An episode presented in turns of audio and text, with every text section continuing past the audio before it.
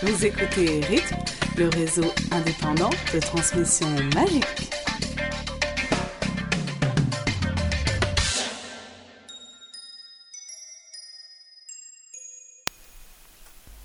Bonjour à tous, bienvenue dans le septième épisode de la Rythme 7, un numéro magique en ce mois magique de juillet 2007 où à la fois le film Harry Potter et l'Ordre du Phénix et le tome 7 Harry Potter and Deathly Hallows vont sortir.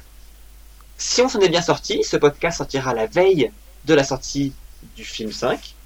Euh, alors on est tous très excités à l'idée de voir enfin. On a vu des dizaines et des dizaines de clips, des bandes annonces, des interviews. Euh, et là, c'est la fin. Donc euh, on va finir la préparation en continuant à parler des films précédents. Et d'autre part, une annonce sur la sortie du tome 7. Pour l'occasion, toute la rythme, toute l'équipe de la rythme sera à Londres. nous enregistrerons donc un épisode spécial le 20 juillet, juste avant la sortie, en direct. Pour la première fois, nous serons tous au même endroit. Donc, euh, on va même pouvoir se voir, se parler en direct. On va se rencontrer en vrai, ça va être ouais. ouais. Enfin, on s'est tous déjà rencontrés en vrai. Enfin bon, là, on sera tous, tous les quatre ensemble pour, la, première fois. Voilà. Et je sais que beaucoup de gens se posent la question de comment ça va se passer une fois que le tome 7 sera sorti, parce que certains vont lire en anglais, d'autres pas, ils vont attendre la sortie en français. Alors ne vous inquiétez pas, on a prévu tout pour tout le monde, il y aura donc certains épisodes qui seront sans aucun spoiler, sans la moindre révélation sur le tome 7. Ce sera comme si on n'avait pas lu le tome 7. Et d'autres où on parlera du tome 7 à fond, parce qu'on aura envie. Euh, les épisodes avec révélation, on dira très clairement au tout début, révélation, révélation, révélation, révélation, de façon à ce que les gens qui n'ont pas encore lu puissent arrêter tout de suite et attendre l'épisode suivant. On devrait normalement alterner un épisode avec, un épisode sans révélation, euh, en espérant continuer le rythme normal des podcasts. Les épisodes sans révélation seront peut-être tout de même intéressants pour ceux qui ont déjà lu le tome 7. On parlera d'autres choses, on parlera de Harry Potter en général, on continuera à parler des films, euh, on parlera de ce qui se passera dans le monde d'Harry Potter d'une façon générale. Voilà, voilà. De toute façon, euh, bon, euh, comme vous pouvez l'entendre, je parle très vite parce que je suis très excité. Il y a le film 5 qui sort là. Dans... On peut compter les heures maintenant. oui, de toute façon. Ah oui, alors donc du coup, j'ai oublié de dire quand même, donc épisode 7 de la rythme sont présents avec nous. Purple Marie, Ailis, Elena et Pruno. Voilà, et de toute façon, bah, pour les, les, les, épisodes, donc euh, sans spoiler, après le tome 7, ce sera écouté au montage et tout, donc ce sera effacé aussi. Donc s'il y a un bip, c'est qu'il y avait un spoiler à ce moment-là, quoi et qu'il a été effacé. Oh non, mais de toute façon, enfin, il y aura rien, il y aura même pas le moindre indice. C'est même pas du genre, euh, enfin, on, on parlera pas de, on dira pas. Euh, ah ouais, mais si ça t'échappe. Ah oui, mais non, ça on peut pas le dire parce que c'est dans le set. Voilà, on, dira pas. Ah non non non, on peut pas dire ça parce que c'est une révélation sur le tête. On ne dira même pas ça parce que si on dit ça, ça veut dire que telle chose est importante et même ça, on veut pas vous le dire. Il y aura absolument rien, ce sera complètement sécurisé. Ne vous en faites pas. D'accord, vu comme ça. Vigilance constante.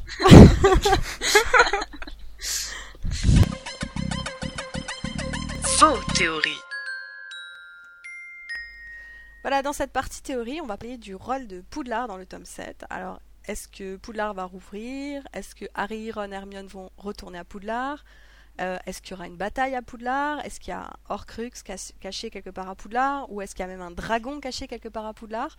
Enfin, toutes les questions qu'on peut se poser autour de, de l'école euh, dans le tome 7. Donc, je vous écoute. Parce que quand même, l'école va avoir, enfin, Poudlard va avoir un rôle extrêmement important parce que euh, il est en quatrième de couverture sur euh, la couverture anglaise enfant. Donc, euh, on se dit que ça va être quand même assez important. Mhm. Poudlard va-t-il mourir Poudlard. Poudlard va mourir. C'est un des personnages qui meurt. Parce que Poudlard est personnifié.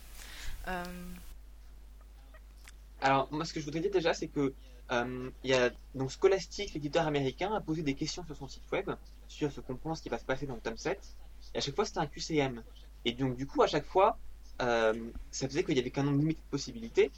Et sur la question, là, va-t-il rouvrir Les possibilités, c'était soit ça ne rouvrira pas, soit ça rouvrira, soit ça rouvrira, mais le trio n'y ira pas. On n'apprend pas grand-chose, quoi.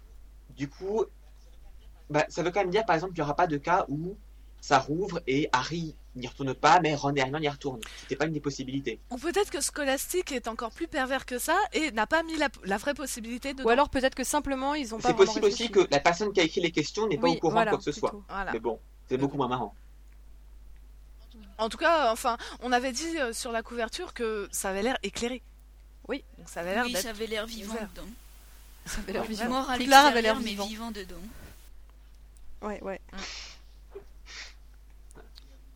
Et euh, alors, j'ai peut-être inventé ça, mais moi j'avais l'impression que J.K. Rowling avait dit qu'il y aurait un nouveau prof de défense contre le force du mal. Oui, moi aussi, il me semble bien. Donc Hein ça veut bien dire qu'il euh, faut qu'il y ait des élèves. Enfin, des élèves, disons, cas- euh, intéressants suit. Voilà. Et ça veut donc dire que. euh, Qu'on va au moins y aller une fois où on va au moins en entendre parler, quoi. C'est pas possible. Ah bah, bah, c'est bon, bah, bah, j'ai retrouvé la, j'ai retrouvé la citation. Euh, et donc effectivement, euh, elle dit bien, il y aura un nouveau professeur de défense contre les forces du mal dans le tome 7. Ce qui veut donc, on est donc quasiment certain que ça rouvrira effectivement, peut-être même juste pour une semaine. Hein. Mais, Mais euh, c'est surtout que comme on voit tout à travers les yeux de Harry, ça m'étonnerait que euh, on sache qu'il y a un nouveau professeur de défense contre les forces du mal si Harry n'y va pas ou même si euh, l'un des, enfin si le trio n'y va pas. C'est peut-être un à moins que Ça ça, soit dépend, Ginny parce que- qui y soit, mais bon. ouais, Ginny peut nous le dire, ou Neville, Ou le journal, Rina, simplement, ou, Mais, mais c'est hein. peut-être euh, un, un professeur de défense contre les forces du mal privé, en dehors de Poudlard. Ah. Des cours privés, Ah bah, je, je, personnalisés. lui- Oula. je vais vous lire la citation exacte. Donc quelqu'un pose la question, quelqu'un qui s'appelle Cara Mackenzie. Euh, toutes les années depuis que Harry est allé à Poudlard, le professeur de défense contre les forces du mal a dû quitter Poudlard ou est mort à la fin de l'année. Est-ce que cela veut dire que quelque chose va empêcher Rogue d'être le prof de défense contre les forces du mal dans le tome 7 Réponse de J.K. Rowling. Oui. Je ne peux pas vraiment en dire plus que ça. C'est parce que euh, une des questions que vous avez posées est une très bonne question et beaucoup de gens aimeraient connaître la réponse, mais sans dire trop. Mais ça, c'est- Clairement, il faut qu'il je finis. Clairement, il faut qu'il y ait un nouveau professeur de défense contre les forces du mal. De toute manière, Rogue est elle- parti à la fin. donc, Ouais, mais ça, c'était avant le C'est 6 ou explicitement le prof de défense contre les forces du mal.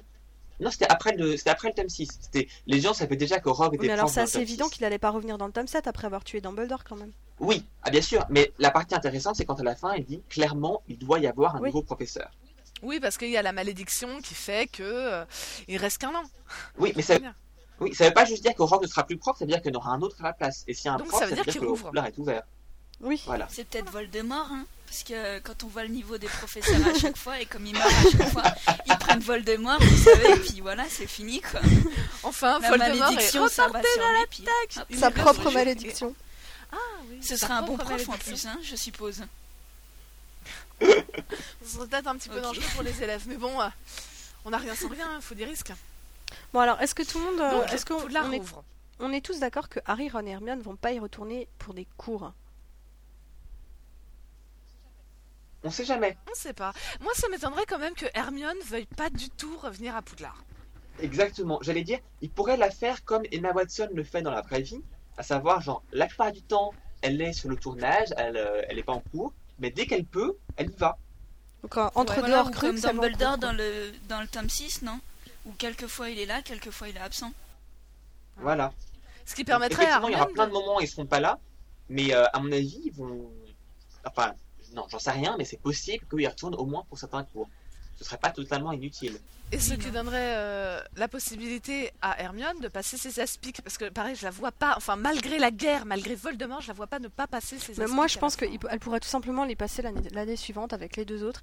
Et euh, parce que je vois pas comment en, en 700 pages ils vont avoir le temps de faire tout ça et en plus d'aller en cours. Et à mon avis, ça va être tellement intense et, et- enfin tout va aller tellement vite que ils auront pas le temps de se dire tiens aujourd'hui relax, on va en cours et tout. Non, ça va être la chasse à Horcrux du début à la fin et ça va être super intense quoi. Ou alors revenir, mais pas pour suivre les cours, revenir pour avoir pour pêcher des infos. Oui, des plutôt. Moi, je verrais des plutôt ça, oui. Ah, je suis persuadé que, oui, clairement, Oui, ils reviendront à Poudlard, puisque Poudlard est sur la couverture. Et il y aura sans doute un Horcrux à Ouais, Poudlard, par exemple. ouais. Sans doute, euh, c'est pas sûr. hein. Enfin, peut-être. C'est pas sûr, mais c'est plausible. C'est possible. Je pense que c'est même plausible. Mais Vu que Voldemort avait un lien très fort à Poudlard, c'est même pour ça qu'il voulait y, revenir ensuite. C'était certes parce qu'il voulait avoir de l'influence sur les élèves, mais aussi parce qu'il avait, il n'avait pas encore fini de découvrir tous les secrets à Poudlard et il trouvait que c'était un endroit au- auquel il, enfin, auquel il était attaché finalement. c- ça veut dire que Du coup, je pense que pour en savoir plus sur Voldemort, c'est important que Harry et Hermione et Ron y retournent. ça veut dire qu'il y aurait un Horcrux, mais ça serait celui de Rowena Serdaigle. Ou de- ouais, sans doute. Bah, Gryffondor, on a dit que euh, c'est fort peu probable que ça soit lui. Oui, enfin bon, il y, a- il y a une chance qu'il y ait un Horcrux là-bas, que ce soit effectivement une des dernières reliques. Alors après, nous, on avait une autre théorie, c'est il se peut qu'il y ait autre chose là-bas, c'est un dragon. Alors, de la couverture de luxe. De imagination débordante. non, de la, de la devise de Poudlard. Euh, Par rapport au dragon qu'il y a sur la couverture Alors, Et, à la devise. Donc, ouais, la, devise c'est ne chatouillez jamais un dragon qui dort. Qui est une parodie sur un autre proverbe anglais bah, qui parle lui de chat, euh, de chien, pardon. Mais euh, non, mais ce qu'on se disait simplement, c'est qu'en fait, ce dragon qui, que, duquel on, a parlé dans le dernier podcast, sur la couverture de luxe, et, et, la, et la devise de Poudlard, ça fait un peu beaucoup ensemble. Et donc, nous, on se disait simplement que si ça se trouve, en fait, il y a un dragon un peu le gardien de Poudlard quelque part, qui est endormi euh, quelque part dans Poudlard. Et euh, par rapport, donc la devise en fait se, rapporte à ce dragon. Et donc euh, d'une façon ou d'une autre, Harry, Ron et Hermione vont être amenés à, trouver ce dragon ou à, enfin, le chatouiller, à le réveiller. Et, et c'est pour ça qu'on les voit sur le dos d'un dragon sur la couverture de luxe. Donc c'est un peu tiré par les cheveux, mais. Mais comme ils ont un lien très fort à l'école, eh ben, ils, pourraient là monter dessus et s'en servir. Moi, je verrais bien ça, parce que ce qui me plairait là-dedans, c'est qu'il y aurait un indice dès le tome 1. Quand Hagrid nous dit que Poudlard est être encore plus sûr que Gringotts, juste après, on va expliquer que Gringotts est protégé par des dragons. Ouais. Aussi. Enfin, ça veut pas dire que je suis convaincu, mais. Non, et puis cette devise, elle est quand même. Elle a pas vraiment. Enfin, on n'a pas vraiment eu de sens à cette devise jusqu'à présent. Et puis, J.K. Rowling, elle insère pas des trucs comme ça juste pour rigoler, donc. Euh, pourquoi pas?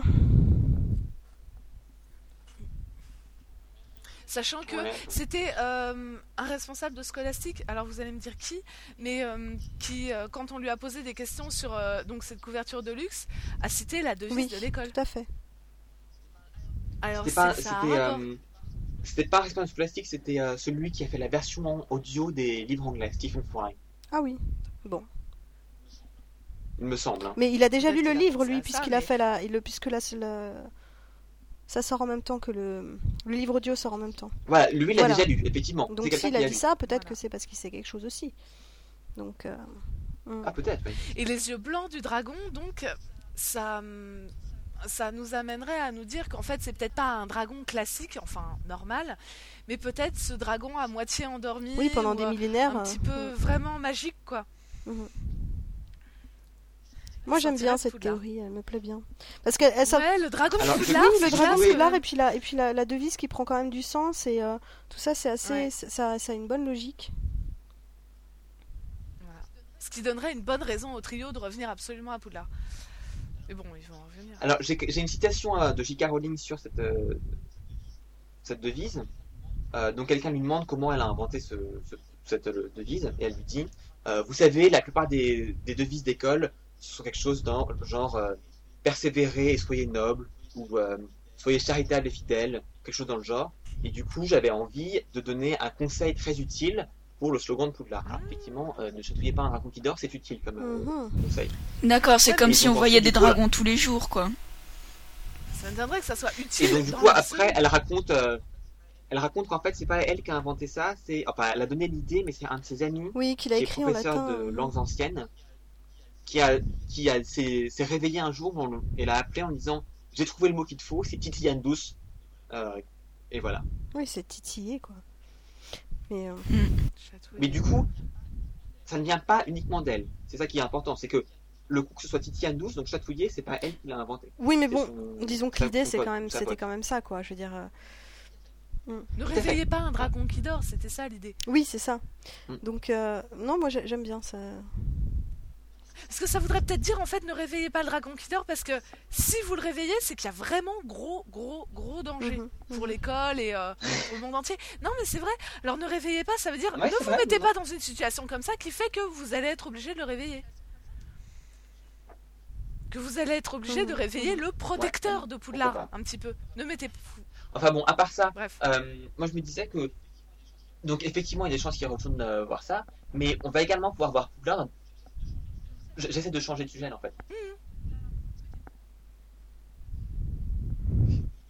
Donc du coup, ce que je voulais dire, c'est que peut-être qu'on ira dans le genre des flashbacks et qu'on verra notamment euh, Lily et James à Poudlard dans leur jeunesse, peut-être également Voldemort à Poudlard dans sa jeunesse. Et ce que moi j'adorerais, c'est qu'on voit également Dumbledore dans sa ah jeunesse. Bah oui.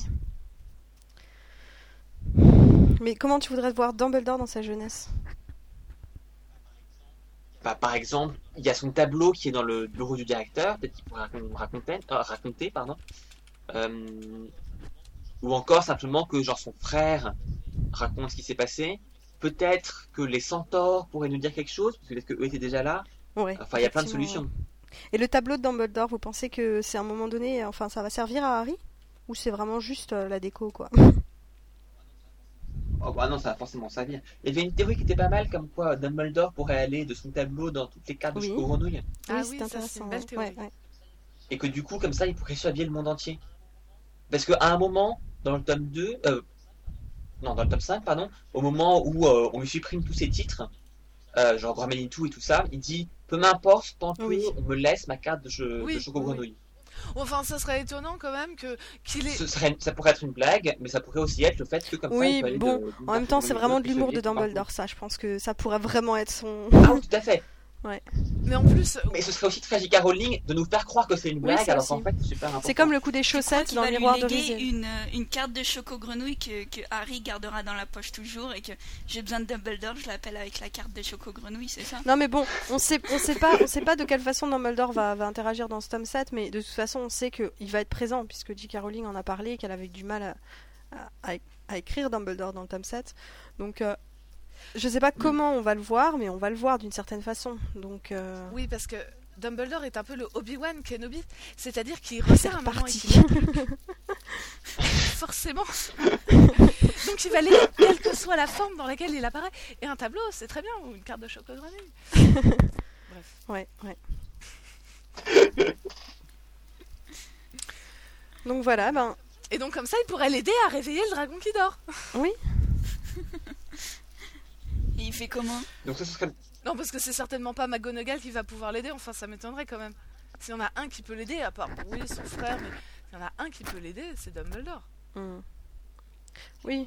Qui peut ou qui peut l'aider. Enfin, dans si jamais il y a un Crux caché à Poudlard, s'il y en a un qui peut réfléchir parce qu'il le connaît bien, c'est Dumbledore, je pense.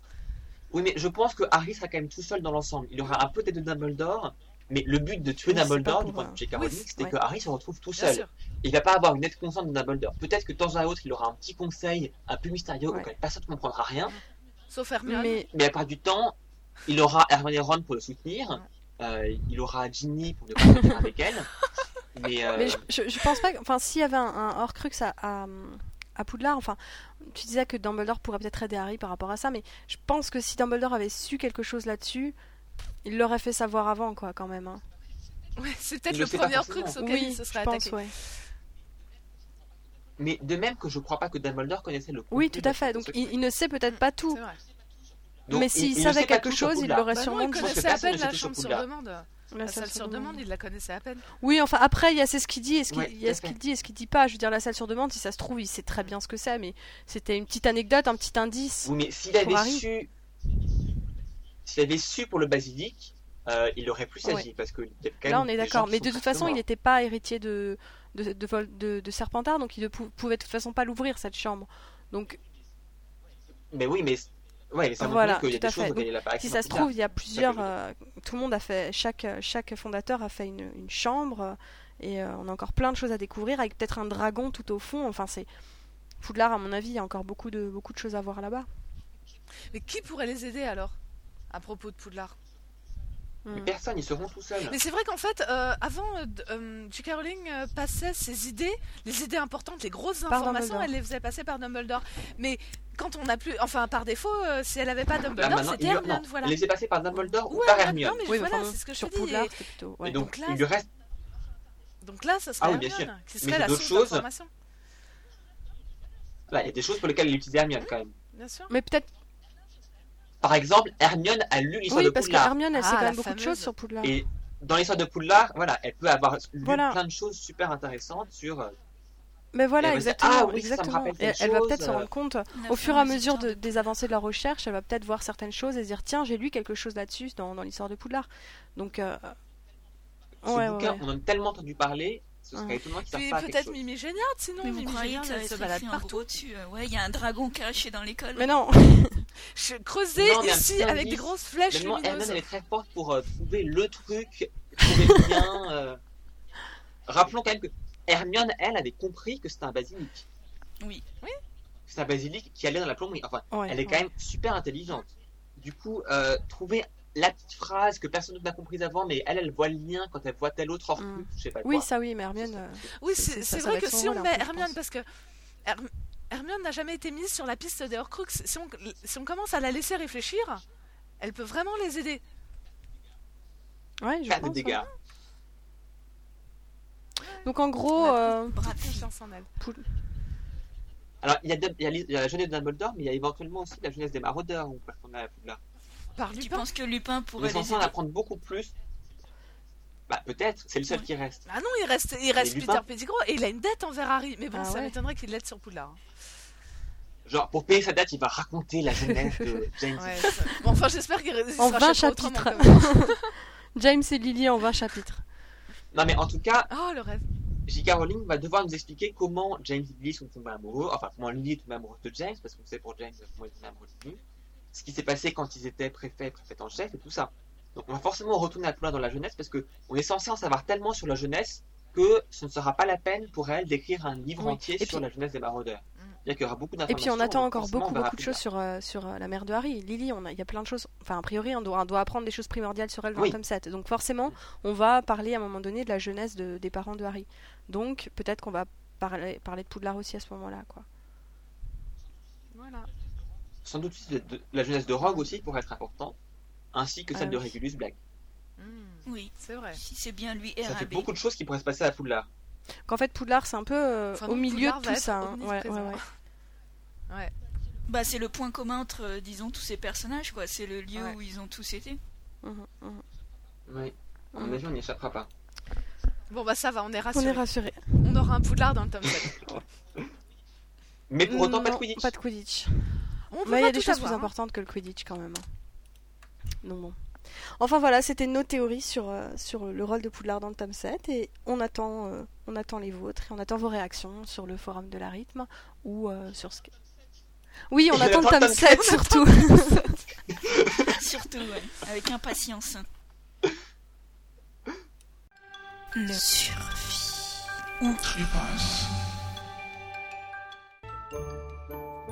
Pour cette séquence de survie ou trépasse, la rythme, aidée par Toufy, est allée à la rencontre des fans d'Harry Potter dans la rue. Tout d'abord à la séance de dédicace donnée par Emma Watson et Rupert Grint le 4 juillet, puis à la sortie de l'avant-première de l'Ordre du Phénix.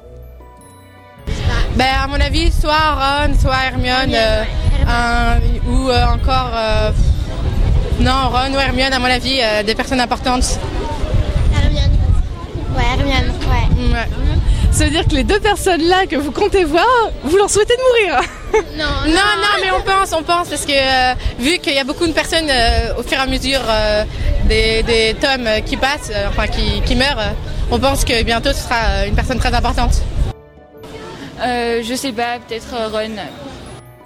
Ginny et Hagrid. Et Voldemort, si c'est ça la question. Donc voilà, Ginny va mourir, Pruno, si tu nous entends. Harry Potter. D'accord. Franchement, je sais pas. ouais, non, ouais, je pouvais rien dire aussi. Ouais. On verra, hein, ça Même pas dans les méchants, les méchants ils meurent pas. Ah, les si, si, sûrement. Voldemort. Ok, il va mourir. Ouais. Voldemort, il va mourir. Le grand méchant. Peut-être mourir, lui. Peut-être, on sait jamais, hein. On sait pas. Euh, je sais pas. J'espère que ce sera pas Harry, mais peut-être pour l'histoire, ce sera, ça sera meilleur. Euh, pour le pour l'histoire, ouais, qui meurt. Et sinon, parmi les autres personnages dans les méchants Sinon, Snape, euh, on sait toujours pas s'il est d'un côté ou l'autre. Mais euh, j'adore l'acteur aussi et on le voit pas assez malheureusement. Bah oui, on le verra peut-être plus dans voilà. le J'espère aussi. Merci beaucoup. Pas de problème. Au revoir. Soirée, au revoir. Harry. non mais. Bon, encore un pour Harry. Moi aussi je dirais Harry. Ouais. Ouais. Parce qu'aucun des deux ne peut survivre tant que l'autre. Bah, à mon avis, ils vont mourir tous les deux. Tous les deux à la fin. Et parmi les autres, euh, des pronostics? Bah, pas trop en fait. Enfin, je sais pas du tout. De toute manière, Harry, euh, ça sent la fin. voilà. Dans le 7. Vous avez droit à plusieurs réponses. Hein. J'ai pas de pronostic, j'aimerais que personne ne meure finalement, mais. Oh, il va y avoir des morts. Hein. J'ai... Je me pose la question si ce serait Harry ou s'il y aurait Ron ou Hermione. Ouais, Harry a la cote, je crois, pour mourir dans le 7. J'ai pas envie de le voir mourir. Voldemort, il s'en sort J'aimerais pas. Non, on va s'en sortir, hein. Mm, non, je pense pas qu'il s'en sortirait. Non, je pense que s'il y en a qui doivent mourir, ce soit les deux. S'il y en a un qui meurt, l'autre meurt. Automatiquement. Donc Harry, euh, il a pas la cote. Euh, tout le monde en pense qu'il va mourir, qu'elle va le faire mourir pour pas qu'il y ait de suite. Bah oui. Ce qui serait dommage. Bien sûr. Soit Harry, soit Voldemort. Mais là, les deux. Voilà. C'est pas possible. Harry, ça Voldemort. Donc, voilà. Et dans les autres Parce qu'il y en aura peut-être d'autres qui vont mourir aussi. Hein. Bah, peut-être Ron ou, ou Neville. On vous a raconté qu'un certain mage noir est de nouveau parmi nous. Il y a 14 ans, Voldemort avait une multitude de gens sous ses ordres. La preuve que le Seigneur des Ténèbres est de retour est irréfutable. Il n'est pas de retour. C'est un mensonge. Le Seigneur des Ténèbres approche. Si Voldemort constitue une armée, je veux me battre. On forme une sorte d'armée de sorciers Harry Potter et l'Ordre du Phénix, le documentaire moldu de la cinquième biographie de la saga Harry Potter, dans les salles obscures le 11 juillet 2007.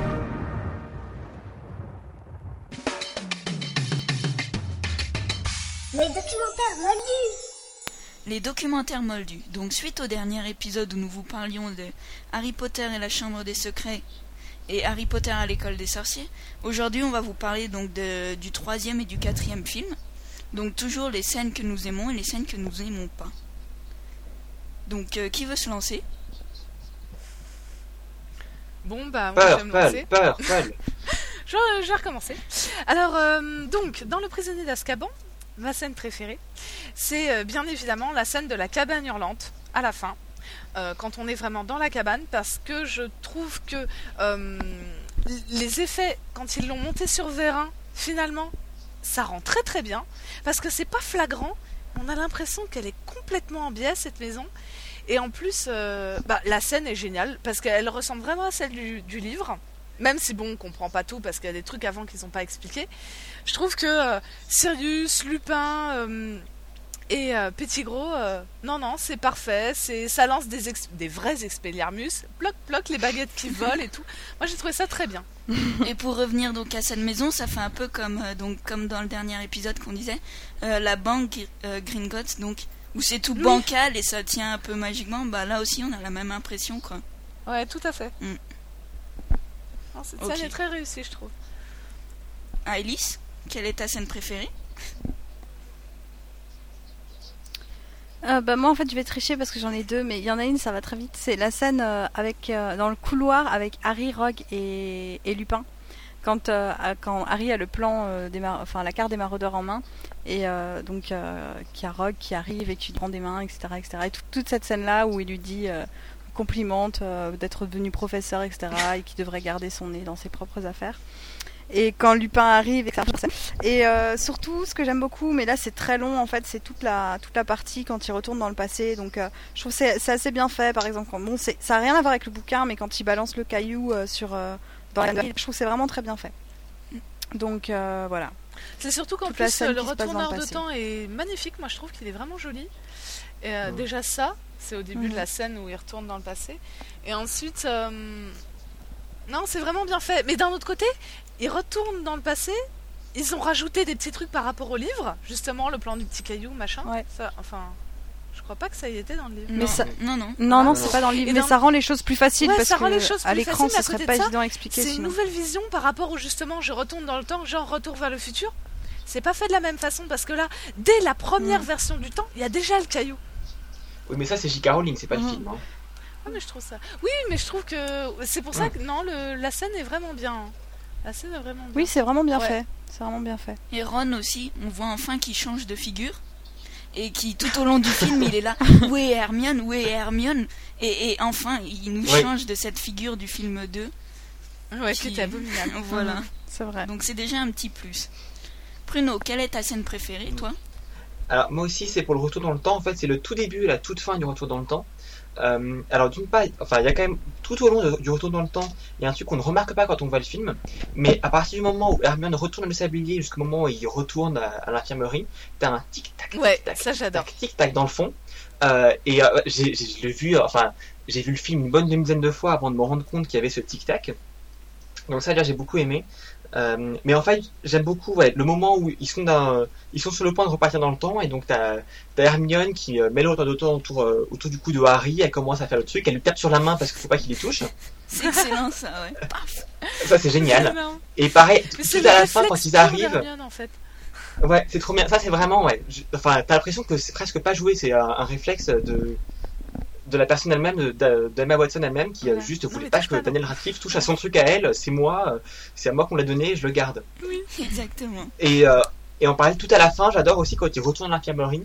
Euh, et euh, je suis pas toujours fan de Dumbledore, mais dans cette scène-là où il juste il ferme la porte et il, fait vraiment genre je ne sais pas de quoi vous parlez, là j'ai bien aimé. Ah c'est vrai. Là je suis d'accord, c'est la, scène, c'est la seule scène avec Michael Gambon que je trouve vraiment vraiment vraiment bien. je vais pas dire que c'est la c'est pas la seule, mais je l'aime beaucoup là-dedans. Il est calme, il fait vraiment Dumbledore en fait. Ouais. Voilà. Ok. Et, et ben moi, bah, c'est toujours euh, donc euh, le monde magique. Donc cette fois, c'est Préolard. La reconstitution de Préolard dans la neige et tout, j'ai adoré quoi.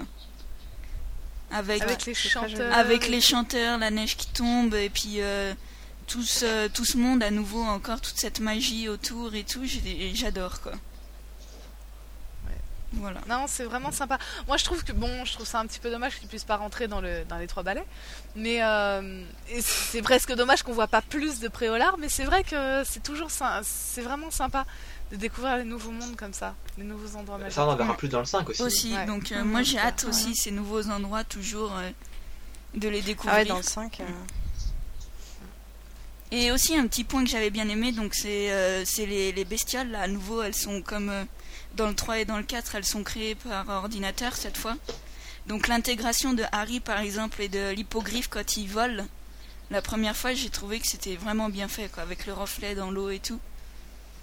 Ouais, j'ai trouvé quand il met la patte dans l'eau et ça traîne. Euh, mm. Non, c'est très bien fait. Après, genre, j'étends les bras et euh, je, suis, je suis le roi du monde. Ouais, non, là, ça fait un peu... c'est un peu Là, c'est un peu trop, mais, mais l'intégration de, de la bête, de Harry et tout ça mhm. dans le décor. On va dire que ça, c'est bien. Ouais, ouais c'est vachement bien fait, quoi. Je suis le maître. Ok. voilà, maintenant vous avez le droit de démolir le film. Donc, qu'est-ce que vous avez Ça va être un peu plus dur, hein. C'est un que... peu plus dur là quand même, hein, parce que le peur, troisième... Peur, peur, Parce que dans le style, ouais, je vole et je suis trop heureux. C'est euh, à la fin, euh, ouais, j'ai mon éclair de feu, c'est super. Alors non, il devait pas du tout arriver à Noël. Et donc je l'ai à la fin du film parce que c'est tellement bien. Et oh, je vole et c'est super. Et j'ai la tête en biais et je m'arrête à moitié floutée. Super. Je sais qu'ils ont du mal à finir ces films, genre à la fin du 4. Oh oui, là là, il va nous arriver plein de trucs encore. Oh, c'est super. Et là, à la fin du 3, euh, j'ai la tête en biais et je vole. D'accord euh, L'éclair de feu, je veux dire, euh, pourquoi l'intégrer comme ça? Au pire, fallait pas le mettre du tout. Hein. On s'en serait passé, il n'y a pas de Quidditch, alors on pouvait s'en passer, c'est pas grave. Alors là, mettre l'éclair de feu pour ça, ça vaut pas le coup. En plus, il est pas si beau. Bah, si, il fallait bien montrer qu'il était là-dedans. Il, fallait est même pas aussi beau qu'un Nimbus 2000. Quand le Nimbus 2000 arrive dans le premier, il est tout brillant et tout, là, il est limite. Ouais, mais il fait plus traditionnel, justement, je trouve ça mieux. Ouais, ça fait. L'autre, ça fait vraiment truc haute technologie, euh, machin, et euh, là, ça fait vraiment balai, quoi. Ouais. Non, moi, je mais ils auraient pas Avec la grande plume en plus qu'à la classe. genre, oh, je l'ai en juin et tout. Non, c'était inutile. Ou enfin, qu'il l'ait en juin, c'est pas très grave non plus. Hein. Oh non, je trouve ça. Euh, non, puis à la fin, ils volent. Ah ouais, super. Et je m'arrête comme ça avec la tête en biais. Mais surtout, il n'y a pas de Quidditch. Enfin, il n'y a, y a pas de coupe de coupe des maisons pour le Quidditch et tout. Ça, j'ai trouvé dommage, quoi. Bah, il y a, si, il y, y, a un match. Si, il y a un match de Quidditch, mais euh, toute euh, la coupe de Quidditch où Gryffondor la gagne depuis 7 ans, 8 ans, je crois, depuis que Charlie on avait. On a, on a plus rien du tout là. Bah oui. Toutes les, les démonstrations d'Olivier Dubois avec son plan en 3D, avec les petits balais. bah, que veux-tu? C'est une légère obsession pour Olivier Dubois quand même. Hein. Pas du tout. Mais pas du tout.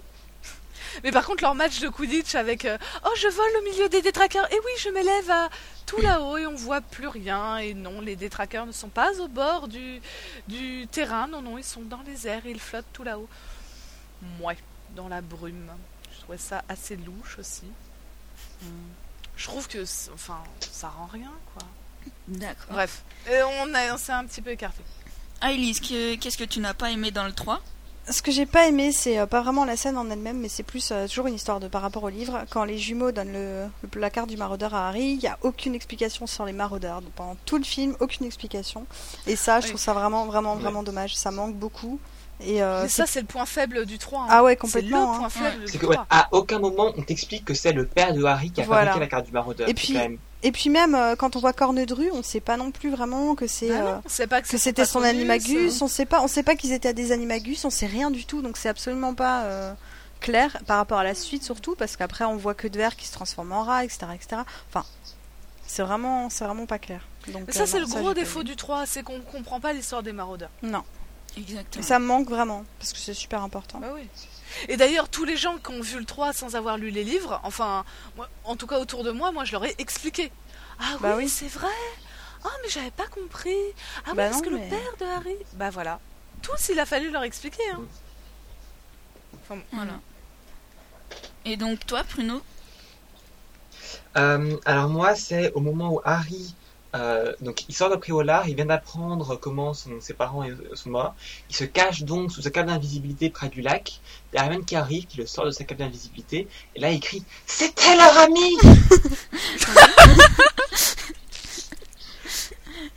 Et enfin, oui, euh, mais du calme. En fait, d'une façon générale, je trouve que ces acteurs, ils ont souvent du mal à, jouer leur tristesse. Il a peut-être appris à ça, c'est un cap. donc voilà, comme on disait la dernière fois, il n'arrive pas à pleurer à la fin du 1. De même que, enfin, bon, je, vais m'égarer un peu, mais par exemple, dans la première scène du premier film, Dumbledore dit à McGonagall, oui, oui, les Potters sont morts, et McGonagall ne réagit pas. Elle continue sur la conversation, genre, j'en ai rien à foutre. euh, et d'une façon générale, je trouve que souvent, enfin, les gens sont censés être tristes, et quand ils sont censés être tristes, soit ils le font pas du tout, soit comme Harry à ce moment-là, il le, euh, Il, euh, il le fait très très mal, quoi. Je suis désolé, mais. Euh, C'était leur ami? Ouais. Il les a trahis. Voilà, c'était. Euh...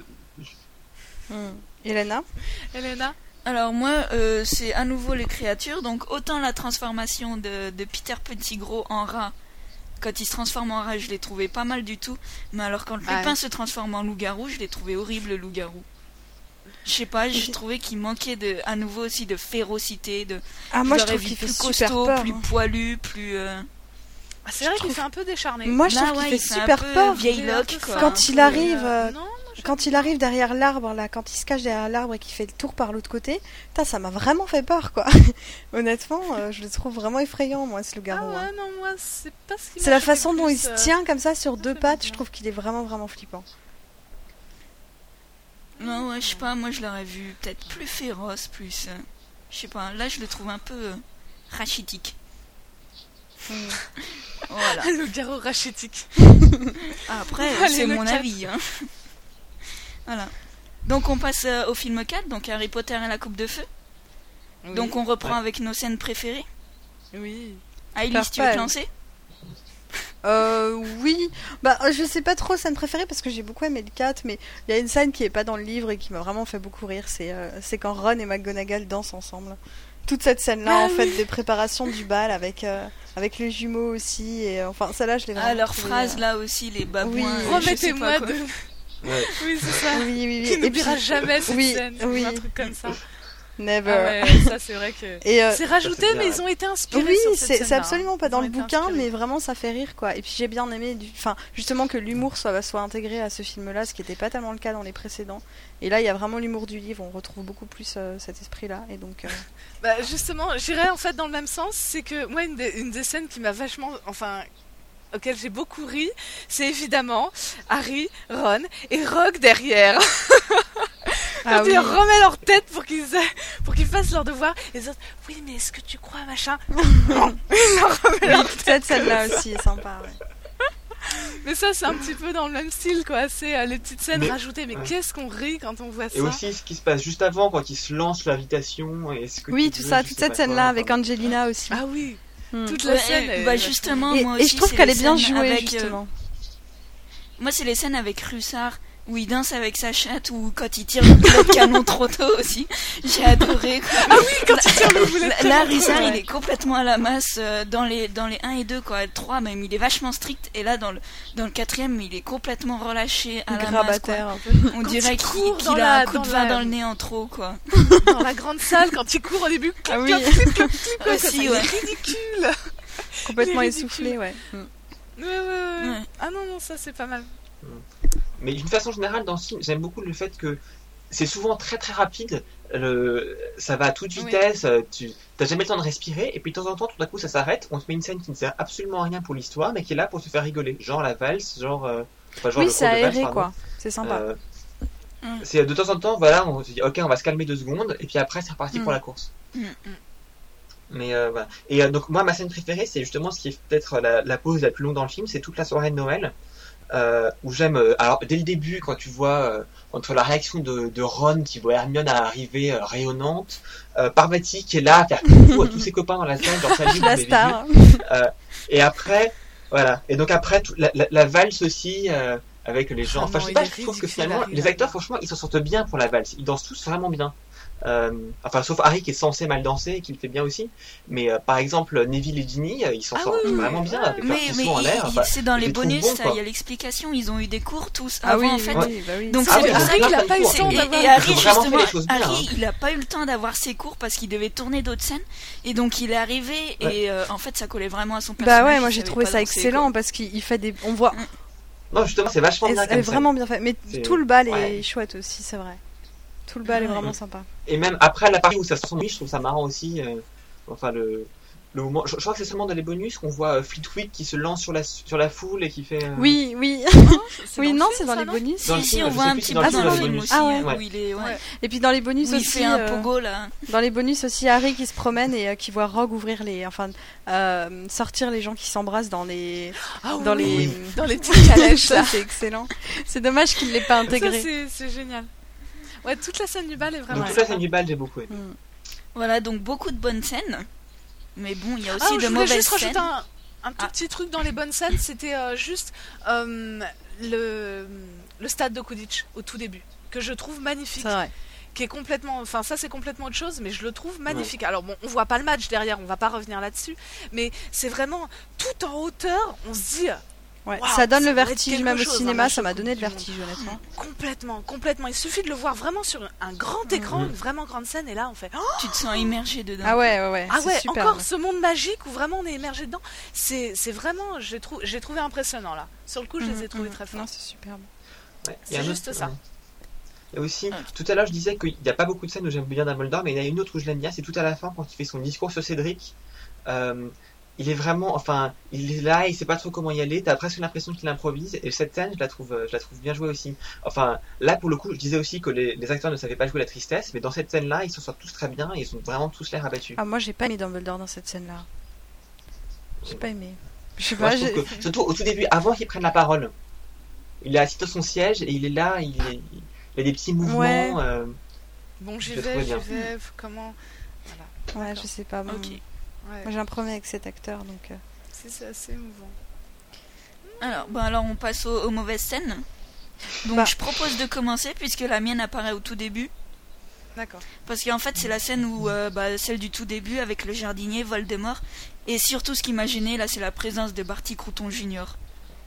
Là il, quand, euh, quand j'ai vu le film la première fois j'ai eu un choc j'étais là mais qu'est-ce qu'il fait là? Parce qu'il n'apparaît pas du tout dans le livre. Et, et après, avec son, avec son tic sur tout sa langue. Ah oui, oui, oui. Oh. J'ai trouvé ah, ça, moi, mais. bien son tic de la langue. Je, je ah, sais pas, moi j'ai trouvé ça horrible, quoi. ouais, enfin, ah, ça, justement, un moi j'ai une période d'à peu près un mois où je, je, je, faisais tout le temps ce truc-là avec ma, avec ma langue aussi, je m'entraînais à le faire. J'étais un peu malsain alors. Mais euh, non, mais moi je trouve qu'ils nous prennent un petit peu pour des débiles en fait. C'est voilà, Genre on vous donne des indices quoi. Voilà. C'est le même personnage, on va lui mettre un tic. Comme ça au moins. Ouais, non, ça j'ai pas aimé non plus. Ça va. J'ai pas aimé non plus. Non, le coup du tic, moi, là, avec sa langue et tout, euh, ça m'a. Ça m'a énervé Après, plus qu'autre chose, quoi. Ça colle assez au personnage, donc euh, on s'y fait. Et faut quand même donner une chance au spectateur qui n'a pas lu le livre de comprendre ce qui se passe. Et à mon avis, ça aide. Oui, voilà, c'est ça. C'est pour ceux qui n'ont pas compris. Mais bon. Euh, moi évidemment c'est à la fin. malgré tout ce qu'on a vu dans les bonus et le travail de Ralph Fiennes, Voldemort, moi, m'a déçu. Évidemment, parce que parce qu'il n'est pas assez. il n'est pas assez serpent pour moi, il n'a pas ses yeux rouges, il, est trop humain. Moi, je le trouve trop humain. Alors, quand on sait ensuite tout ce qu'il a, quand on a appris après tout ce qu'il a fait, euh, bah, on se dit qu'il devrait être encore moins humain que ça. Alors bien sûr, euh, ils expliquent que oui, il a son nouveau corps, donc, donc il touche sa tête et tout machin. Mais il est trop humain, il a, il a pas une voix mhm. sifflante. Rien, pas quoi, rien. Alors oui, ils lui ont enlevé le nez, super. Bon, mais c'est pas ça qui fait tout Voldemort. Hein. Donc voilà, mm. moi j'ai été déçu. Même si je trouve que la performance de Ralph Fiennes, ah bah oui, c'est sûr, heureusement que lui il sait jouer et qu'il essaye de faire un bon Voldemort parce qu'il n'y a pas grand chose pour l'aider. Hein. Je n'ai pas trouvé ça si mal que ça. Ok. Non, moi ce que j'ai vraiment pas aimé, c'est ben, toujours Dumbledore en fait. C'est quand il, non mais désolé, je peux pas. Il saute sur, il saute sur Harry après qu'il soit sélectionné pour le tournoi des trois sorciers. Il lui saute ah. dessus quoi. Est-ce que t'as mis ton nom dans, dans, la coupe de feu? Mais vraiment, on a l'impression qu'il va lui, lui mettre un pain quoi. Et Enfin, c'est carrément pas Dumbledore, il perd pas son calme comme ça. Il crie, il court, il lui saute dessus. Et puis pareil, plus tard, euh, quand Harry est allé dans la pancine et quand il en ressort, Dumbledore, il est dans son bureau, il fallait 100 pas et il s'assied sur des marches à moitié par terre. Enfin, ça ah ressemble pas, à Dumbledore, quoi. Et euh, enfin voilà. en fait, tout, Dumbledore dans, le, dans aussi, Je crois, euh, il crie silence aussi. Ouais, bon, encore qu'il crie silence, ça, ça me pose moins de problème, mais. il n'a pas besoin de ça. Ouais, déjà, c'est ouais, sûr. mais là, il, hurle vraiment, il est là, c'est là. Non, mais qu'il aille s'asseoir recroquevillé dans un coin, c'est sûr non, que c'est pas de Non, non, et puis voilà, ça, et puis, euh, et puis il saute sur Harry, quoi. Il, lui saute dessus, il le chope au col et tout, enfin. C'est n'importe quoi, c'est carrément pas Dumbledore. Donc dans le 3, ça passait encore avec Michael Gambon, mais là, non. là, c'est fini. Adieu. Adieu, on se verra plus jamais. Pruno. Euh, moi, c'est euh, trois mots, peut-être quatre. Euh, à la Coupe du Monde de Quidditch, ils arrivent, donc sur place, il y a le, ils rentrent dans la tente. T'as tous les Weasley qui rentrent les uns après les autres, ainsi qu'Hermione. Puis Harry reste dehors, et puis finalement il rentre dedans, il fait oh, c'est beau. Et il sort, là, il sort la phrase la plus, la, la plus con-con du monde. J'adore la magie. ça m'a fait rire, attends. Mais enfin, ça va. Ça fait maintenant un peu plus de 3 ans que tu sais que t'es un sorcier, que tu devrais. Alors oui, effectivement, c'est marrant, la tente, elle est beaucoup plus grande que ce à quoi tu t'attendais, mais c'est pas la peine. Mais si, justement, moi j'ai trouvé ça marrant qu'après qu'après 4 ans, ils soient oh encore. Non, non, non, non qu'après 4 ans, ils sont encore éblouis par par des trucs. Je trouvais ça génial. Moi, ça m'a fait rigoler, franchement. Ouais, mais ça fait vraiment. Euh, encore une fois, ça fait pour ceux qui n'ont pas lu les livres, quoi. Bah non, moi ça fait plutôt. La magie. Euh, mais il lui arrive pas la même, chose aussi dans le livre. Ils sont au courant que c'est un magicien, enfin. Je sais pas. Non, dans le livre, il sort pas la, phrase, mais euh, non, non. il est pas un peu ah halluciné quand il rentre dans ah, la tente aussi? Ah, mais qu'il soit halluciné, d'accord, mais c'est pas une raison pour dire cette phrase-là et pour la dire comme ça aussi. moi, ça m'a fait rigoler, franchement. Ah, enfin bon. Enfin, je sais pas, on n'est pas sur la data Malibu, quoi. C'est euh, censé être des, des, personnages avec un peu de fond et qui puissent sortir des phrases un peu plus intelligentes que ça. Je sais pas. On dit pas j'adore la magie. on devrait le dire plus souvent. bon, allez. Voilà. voilà. Donc, euh, en conclusion. J'adore la magie. Bah, on est presque au film 5 là. Bientôt, on aura de nouvelles scènes préférées, des nouvelles scènes détestées, ça sera bien. Ouais. Vivement l'ordre du phénix. Vivement Michael Gambon dans l'ordre du phénix. voilà. on a hâte. Donc, eh ben, on attend le 11 non, juillet. Moi, je pense que ça sera bien. Ouais, ça va être cool. La fabuleuse histoire des sorcières racontée aux enfants par Tonton Stan. Avec la participation de Stan Rocade, contrôleur du Magicobus. Tonton Stan, Tonton Stan, ouais Bonjour les enfants, si vous tenez au courant de la vie moldue, alors vous n'êtes pas sans savoir que bientôt sortira le cinquième documentaire des biographies du plus grand sorcier de tout ce monde. Je parle bien sûr de Harry Potter. Pour vous mettre dans le bain de cet événement, je vous propose de redécouvrir la biographie d'un personnage clé de cette période de l'histoire. Quelqu'un de si odieux, de si détestable qu'il est préférable d'en parler maintenant et de le laisser tomber aux oubliettes ensuite, pour ne plus jamais en reparler, parce que moins on le croise, mieux on se porte. Alors accrochez-vous à vos accoudoirs, parce qu'on va parler de Dolores Ombrage. Dolores Jane Ombrage est une dame, Ne me demandez pas où elle est née, ni qui sont ses parents, parce que je ne le sais pas. Sa vie est un grand mystère avant 1995. C'est une sorcière petite, trapue, avec une grosse tête flasque sur un cou qu'on ne voit pas. Elle a des énormes yeux qui ressortent de leurs orbites et une large bouche, à tel point qu'on dirait un crapaud. Mais c'est pas tout, elle exerce aussi la fonction de subsecrétaire d'État auprès du ministère de la Magie. La première fois qu'on entend parler d'elle, c'est en été 1995, le 12 août pour être exact, durant l'audience disciplinaire du jeune Harry Potter. Et oui, figurez-vous qu'alors qu'il se baladait tranquillement avec son cousin non loin de chez lui, deux détraqueurs surgis de nulle part sont venus les attaquer. Ni une ni deux, le jeune Harry dégaine sa baguette et éloigne ces immondes créatures. Seulement voilà, le jeune Harry, en voulant se protéger, vient d'enfreindre plusieurs règles du ministère. À ce moment-là, Harry n'a pas vraiment la cote avec le ministère. Tout ça parce qu'il prétend que vous savez qui est de retour. Le retour du Seigneur des Ténèbres est un fait incontestable. Il n'est pas de retour. Madame Ombrage, qui est une fervente partisane de l'actuel ministre, M. Cornelius Fudge, ne croit pas non plus à ce tas de sornettes. Elle fait donc tout son possible pour qu'Harry soit expulsé, mais sans y parvenir car Harry reçoit le soutien d'Albus Dumbledore.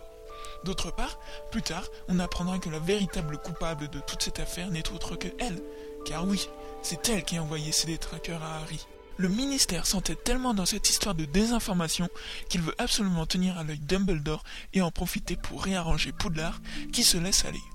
Cornelius Fudge impose donc la présence de Dolores Sombrage à l'école de sorcellerie et de magie, en tant que professeur de défense contre les forces du mal. La situation à Poudlard est pire que je ne le craignais. Autant vous le dire sans détour, ces cours sont un véritable échec, d'une nullité affligeante. Selon elle, l'apprentissage de la défense se fait par la lecture d'un manuel, sans prendre la peine de recourir au sortilège. Et lorsque quelqu'un a le malheur de s'opposer à elle, elle lui inflige une retenue, une retenue scandaleuse, car la personne doit écrire des lignes avec son propre sang. Le ministère de la Magie souhaite faire une déclaration. Dolores Ombrage, grande inquisitrice, réglera le problème de la baisse de niveau à Poudlard. Un peu plus tard dans l'année, Dolores Ombrage est nommée grande inquisitrice de Poudlard, afin d'exercer un contrôle sans précédent sur l'école. Cette nomination lui donne le pouvoir de surveiller les professeurs. Elle assiste donc au cours de tous les professeurs, exerçant sur eux une forte pression. Et le professeur Trelawney sera la première à en faire les frais. Dolores Ombrage, qualifiant ses performances de piteuses, renvoie de l'école le professeur de divination avec l'accord du ministre. Mais Dumbledore, qui a plus d'un tour dans son sac, remplace la professeure Trelawney par Firenze, un centaure, au plus grand d'un de l'inquisitrice. Mais comme si cela ne suffisait pas, l'inquisitrice passe son année à instaurer de nouveaux décrets, transformant la vie des élèves et des professeurs de Poudlard en un véritable enfer. Pour combattre Ombrage, Harry et quelques élèves créent un groupe de défense, l'armée de Dumbledore. Ils seront surpris quelques mois plus tard après la trahison d'un membre du groupe. Dolores Ombrage, fier de sa prise, réunit le ministre et Dumbledore au cours d'une réunion qui tourne très mal pour le ministère. À l'issue de cette réunion, Dumbledore se volatilise et Dolores Ombrage devient la nouvelle directrice de Poudlard. Dolores Ombrage a remplacé Albus Dumbledore à la direction de Poudlard. Sa première initiative est d'instaurer une brigade inquisitoriale à Poudlard, composée d'un groupe d'élèves qui soutient les initiatives du ministère.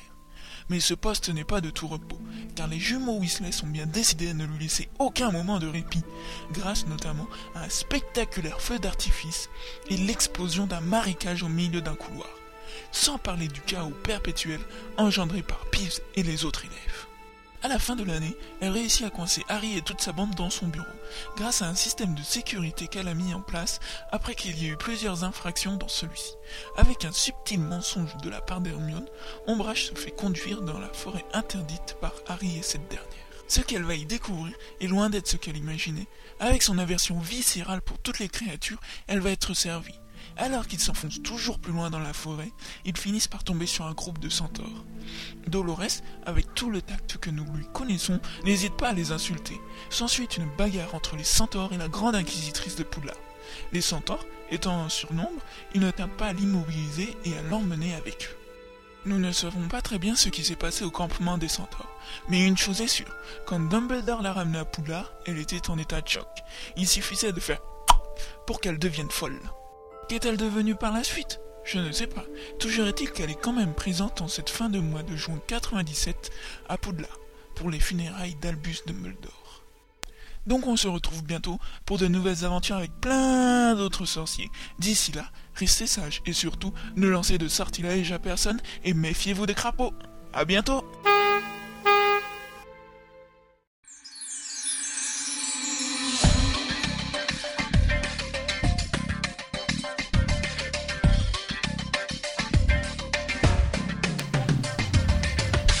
On arrive à la fin de ce podcast numéro 7.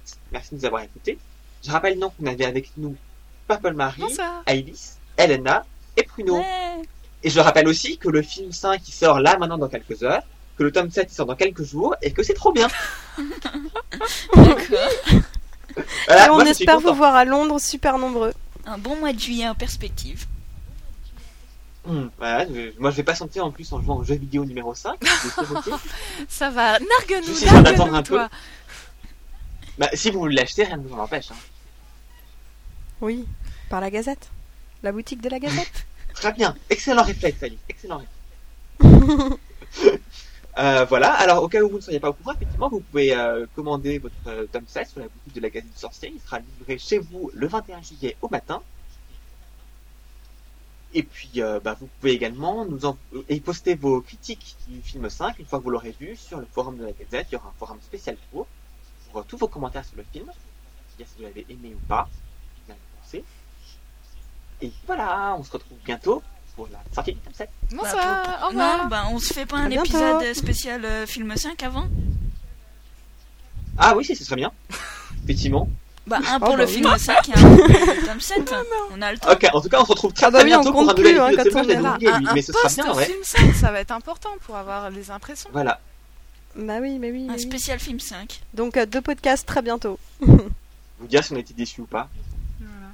J'avoue, mes espérances sont assez hautes, donc ce sera facile de me décevoir. On attend avec impatience le baiser Oh. entre Harry et Cho. Entre autres. Bon, non, c'est pas vraiment ça qui m'a. Enfin, les gens qui l'ont déjà vu n'ont pas été déçus. apparemment, si j'en crois Bonnie Wright, il y a des étincelles entre Harry et Dean et ce film. Ça, ça m'intéresse Ah oui. déjà. Il y a un clin d'œil, je Des crois. étincelles Non? C'est tout. Bon, C'est déjà Non, ça. il paraît qu'elle est jalouse. on vous dira ça dans quelques voir, jours. hein. En tout cas, les gens qui l'ont vu n'ont pas été déçus. Ils étaient, euh, ils étaient la tête dans les nuages hein, en sortant du film. Ouais. Voilà. Hmm. Moi, je veux plus attendre. En plus, je les ai vus ressortir du film, les acteurs et, et tout le monde à la première, et ils étaient tous là avec leur sourire. Et... Ouais. C'est dégueulasse. On l'a pas dit, mais Ivy, c'est allé voir tous les acteurs à l'avant-première euh, à Londres. Non, non, non. Et, je suis allée voir et Joe. elle a touché J'ai Joe. touché elle a Joe. touché J.K. Rowling. J'ai touché Joe. oui, je suis une Voilà. déesse maintenant. Et tu es encore plus tombée amoureuse de Rupert Grint. C'était ma main. C'était ma main gauche. Oui, entre autres aussi, mais c'est vrai qu'il est vraiment absolument, absolument cute. so cute. Donc voilà. so cute. Mais j'ai touché Donc, Joe. Ivy, Enfin, t'aurais bref. préféré voir le film 5 avant ou pouvoir toucher la main de J.K. Rowling? Ah, toucher la main de J.K. Rowling. Bon. Mille fois. Mille fois. En tout cas, Bon. on se retrouve très bientôt. À bientôt. À bientôt. À bientôt. bientôt. Ciao.